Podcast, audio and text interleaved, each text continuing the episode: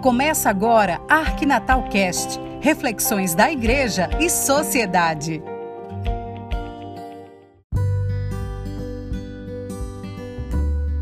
Olá, tudo bem com você? Espero que sim, mesmo em meio à tempestade de notícias falsas, caluniosas e difamatórias, as chamadas fake news, para usar mais um termo do linguajar estrangeiro em detrimento do rico vocabulário do nosso português.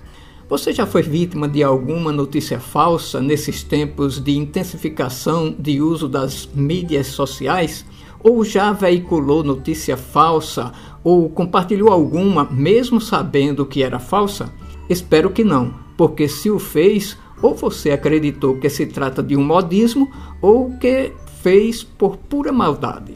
E nesse caso, você não é diferente de nenhum dos criminosos midiáticos que disseminam as notícias falsas. Quero acreditar que a maioria da população brasileira, incluindo você, é uma pessoa de bem. Para ser uma pessoa de bem, necessariamente não precisa ser cristão, mas lembro que todo cristão deve e tem o dever de ser uma pessoa de bem.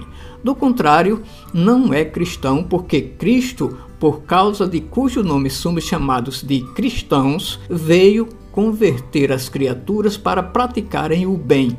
É o caminho da salvação. É o que relata São João no evangelho que escreveu relatando os ensinamentos de Jesus. Na parábola do bom pastor, ele lembra que o bom pastor é o que chama as ovelhas pelo nome e elas o seguem. E diz ainda que veio para que todos tenhamos vida e tenhamos em abundância.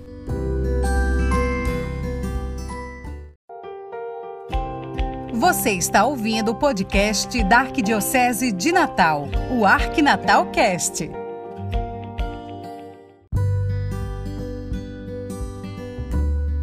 Em outras palavras, as pessoas que disseminam notícias falsas, o mal, são semelhantes a um ladrão que rouba as ovelhas. Quem não entra pela porta é ladrão e salteador. Está lá no Evangelho de São João, no capítulo 10. Ou seja, quem não segue os ensinamentos de Cristo disseminando notícias falsas é qualquer coisa menos cristão. Se alguém dissemina notícias falsas, é semelhante a um ladrão, está difamando seu semelhante, o que corresponde a roubar e destruir a honra e a vida de outra pessoa. Pessoas que juram falso e propagam mentiras são anticristãs. São pessoas más, de mau caráter, difamadoras. Por isso, podem responder por crimes, até mesmo diante da lei dos homens. Imagine então diante da lei de Deus.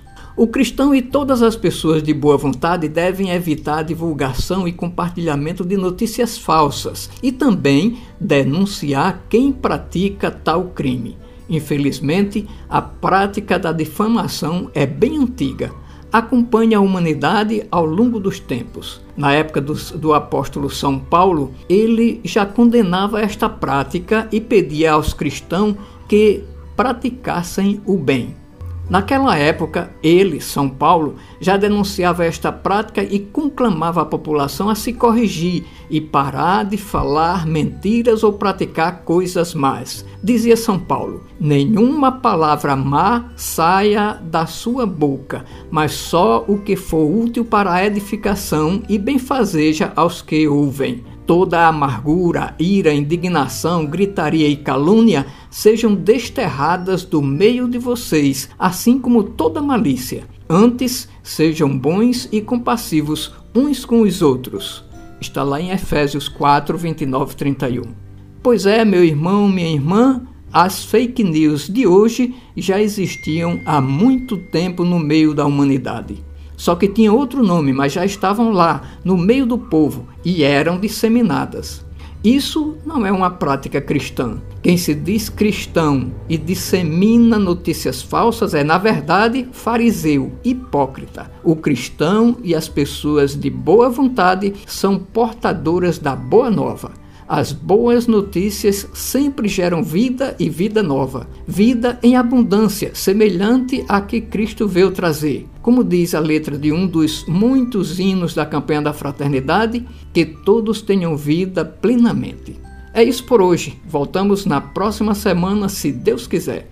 Uma boa reflexão para você, com saúde, paz e boa relação com todos e com Deus, nosso Criador.